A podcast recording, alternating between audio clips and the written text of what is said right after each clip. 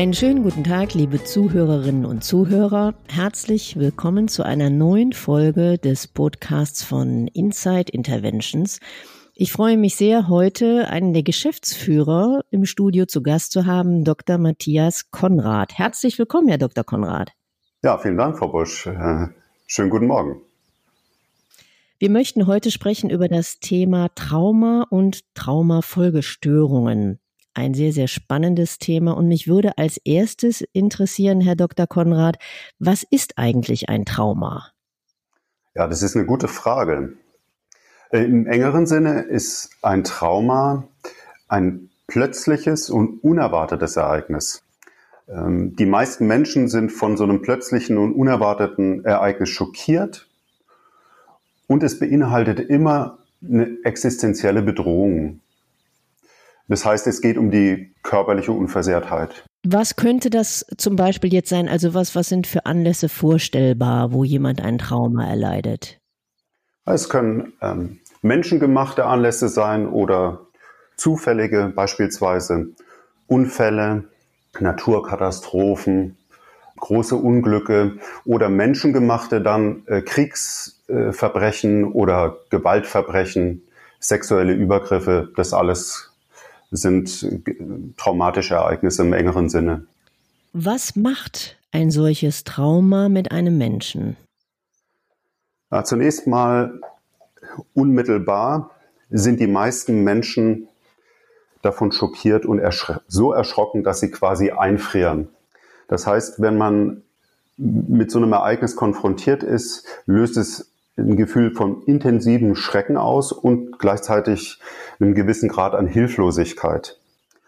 Ähm, die meisten erleben körperliche Symptome wie Zittern, Schwitzen, spontane emotionale Reaktionen wie Weinen oder Schreien. Hm, das alles gehört dazu. Es sind aber erstmal nur die, die unmittelbaren Reaktionen. Wie sehen dann äh, die nächste folgenden Reaktionen aus? Ja, das kann sehr verschieden sein. Die meisten Menschen berichten von einer emotionalen Erschöpftheit unmittelbar nach dem Ereignis. Dann können Albträume auftreten oder so eine Art lebhafte Wiedererinnerungen. Äh, auch nachträgliches Zittern oder Schwitzen oder so eine Ärgerreaktion und Reizbarkeit kann auftreten oder eine tiefe Trauer. Also es gibt ein breites Spektrum wie Menschen auf solche Ereignisse reagieren. Wichtig wäre aber, dass das in der Regel normale Reaktionen auf unnormale Ereignisse sind. Mhm. Ähm, und was kann man grundsätzlich tun? Was gibt es für Möglichkeiten, wenn Menschen traumatisiert wurden? Wie kann man denen helfen? Letztlich äh, haben wir jetzt erstmal darüber gesprochen, was man so nach einem potenziell traumatischen Ereignis erleben kann. Und ich habe gerade eben gesagt, dass das die meisten Menschen eine normale Reaktion zeigen auf ein abnormales Ereignis und das geht in der Regel ohne professionelle Hilfe wieder weg. Mm. Das heißt, die meisten Menschen verdauen solche Ereignisse ganz von alleine relativ gut. Wie lange kann so etwas dauern, bis man das dann, wie Sie formulieren, verdaut hat? Es schwankt von paar Stunden bis mehrere Wochen. Mhm. Und es ist durchaus normal, dann auch mehrere Wochen ungewöhnliche Symptome, die man normalerweise nicht erlebt, zu erleben. Sehr häufig sind so Schlafstörungen, ähm, Albträume oder so lebhafte Erinnerungen. Mhm. Und nur ein kleiner Teil erlebt dann sowas wie eine traumatische Folgestörung. Das heißt, äh, ein kleiner Prozentsatz bleibt sozusagen auf diesem Ereignis hängen. Das heißt, die Schlafstörungen würden immer weitergehen, äh, ähm, Panik, äh, vielleicht Attacken würden weitergehen. Also die Menschen werden das einfach nicht los. Genau. In der Regel geht das dann mehrere Wochen oder Monate sogar, dass die Menschen Ein- oder Durchschlafstörungen erleben, äh, sich als äh, besonders schreckhaft oder so, so permanent innerlich unruhig oder erregt erleben. Viele berichten auch von Konzentrationsschwierigkeiten oder so einer latenten Reizbarkeit. Mhm. Das kann über Wochen und Monate gehen und es ist auch ein Zeichen dafür, ähm, dass es sich chronifiziert, dass es eben nicht besser, sondern eher schlimmer wird. Und wie würde man oder wie kann man das dann behandeln? Behandlungen gibt es heute sehr wirksame und vor allem auch glücklicherweise unterschiedliche, sodass man wählen kann. Und damit meine ich erstmal nicht Medikamente, ähm, obwohl die natürlich auch immer eine Option sind. Aber über die möchte ich jetzt heute gar nicht so sprechen. Ähm, in der Therapie geht es in der Regel um drei Schritte. Zunächst möchte man die Person, die äh, sowas erlebt, emotional stabilisieren. Das heißt, man erlernt Techniken, die einem es ermöglichen, diesen emotionalen Überschuss irgendwie wieder zu kontrollieren oder für sich als kontrollierbar erlebbar zu machen. Und im zweiten Schritt würde man sich dann das Traumaereignis nochmal genauer angucken, vielleicht in der Fantasie, aber vielleicht würde man auch an Orte gehen, die mit dem Trauma verbunden sind oder bestimmte Reize, akustische Reize oder sogar Gerüche, die mit dem Trauma assoziiert sind, äh, sich damit nochmal konfrontieren. Und nach dieser Konfrontation geht es dann um wie so eine Art Neuorientierung und Verarbeitung von diesem traumatischen Ereignis. Das sieht dann konkret wie aus? Ja, die meisten, die sowas erleben, stellen sich ja die Frage, warum ist es mir passiert? Wie hätte ich es vermeiden können? Und das Schwierige ist, wenn man darüber grübelt, denkt man zwar, man macht etwas Sinnvolles, allerdings kommt man mit den Fragen nie auf eine gute Antwort. Und diese Neuorientierung beinhaltet sozusagen den Abschluss, diese Fragen ad acta zu legen und sich im Leben neu zu orientieren und sich weniger um dieses traumatische Ereignis zu kümmern, als vielmehr um zukünftige Ziele. Mhm. Ich weiß nicht, ob so eine Einschätzung möglich ist, aber was schätzen Sie, wie viele Menschen sind Ihrer Meinung nach traumatisiert? Also es gibt unterschiedliche Schätzungen. Ähm, ich würde mal von einer konservativen Schätzung ausgehen, zwischen ein und drei Prozent in der Bevölkerung. Und das sind nur die im engeren Sinne traumatischen Ereignisse. Darüber hinaus gibt es äh, ganz viele Menschen, die beispielsweise von Krankenhausaufenthalten, von ähm, schlimmen Situationen zu Hause traumatisiert sind.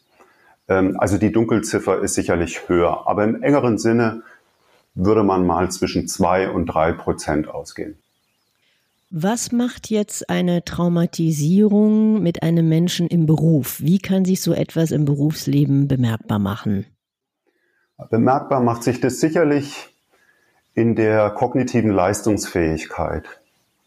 Das heißt, in der Fähigkeit, sich zu konzentrieren auf Aufgaben und ähm, Ziele zu verfolgen. Sie müssen sich vorstellen, die Menschen sind konstant angespannt und können diese Anspannung schlecht oder gar nicht einordnen, äh, erleben häufig eine latente Reizbarkeit und schlagen sich mit belastenden Erinnerungen rum, die immer mal wieder spontan auftauchen. Das heißt, die am häufigsten ausgeübten Tätigkeiten sind eben nur mal mit dem Kopf und der ist beeinträchtigt. Ja, die Konzentrationsfähigkeit ist stark eingeschränkt. Mhm. Haben Sie in den letzten Jahren in Ihrer beruflichen Tätigkeit dort in Unternehmen Veränderungen festgestellt? Also haben Sie subjektiv für sich das Gefühl, dass Traumatisierungen oder auch mentale Belastungen bei Menschen zugenommen haben? Nein, zugenommen nicht. Ich glaube, die, ähm, gerade in Unternehmen wird viel dafür getan, dass traumatische Ereignisse wie Unfälle frühzeitig verhindert werden. Nichtsdestotrotz ist die Sensibilität bei Unternehmen sehr viel stärker sich um die Leute zu kümmern, die potenziell traumatische Ereignisse erleben, sodass es gar nicht zu einer Folgestörung kommt. Was könnte das zum Beispiel sein? Das könnte sein, dass wir als Berater vor Ort hinzugerufen werden, wenn Arbeitsunfälle, plötzliche Todesfälle, Verkehrsunfälle oder ähnliches passiert ist. Auch bei Suiziden übrigens. Da kommen wir vor Ort und bieten sozusagen eine erste Hilfe an. Das ist extrem hilfreich für die beteiligten Personen, weil man sie vorbereiten kann darauf, was sie möglicherweise erleben. Begleiten Sie die Menschen dann auch weiter nach dieser ersten Hilfe vor Ort? Also gibt es dann auch eine mittelfristige Begleitung, wenn beispielsweise dann Symptome bei Menschen auftreten in Form einer Traumafolgestörung? Natürlich. Wir begleiten die Menschen fortwährend nach dem Trauma, die eine Begleitung wollen. Vielleicht erinnern Sie sich an die Costa Concordia, die sich damals so auf die Seite gelegt hat. Ähm, damals waren äh, auch Mitarbeiter von Kundenunternehmen äh, leider mit in diesem Unfall verwickelt. Und ähm, es war extrem hilfreich für die einen oder anderen dann Gespräche wahrnehmen zu können, um das, was man gerade erlebt, irgendwie einordnen oder rahmen zu können. Mhm. Wie viel ähm, machen Trauma oder Traumafolgestörungen generell in möglichen Beeinträchtigungen in Unternehmen aus? Ähm, haben Sie da Erfahrungswerte? Ich könnte mir denken, dass sie grundsätzlich unterschätzt werden. Das heißt, wir haben eine konstante Zahl an Verkehrsunfällen, wir haben eine konstant hohe Zahl an innerfamiliären Übergriffen oder auch an Arbeitsunfällen, Suiziden und so weiter. Das heißt, es gibt eine konstante Anzahl von potenziell traumatisierenden Ereignissen und gleichzeitig will natürlich jeder so schnell wie möglich wieder zurück zu normal und zum Alltag. Und man vergisst dabei, dass diese Ereignisse ständig passieren. Und äh, deshalb sollte es für alle Mitarbeiter ein Beratungsangebot geben. Ein ganz, ganz spannendes Thema. Vielen herzlichen Dank, Herr Dr. Konrad. Und ähm, ich freue mich schon auf unser nächstes Gespräch, äh, das wir bald führen werden. Ja, vielen Dank, Frau Busch.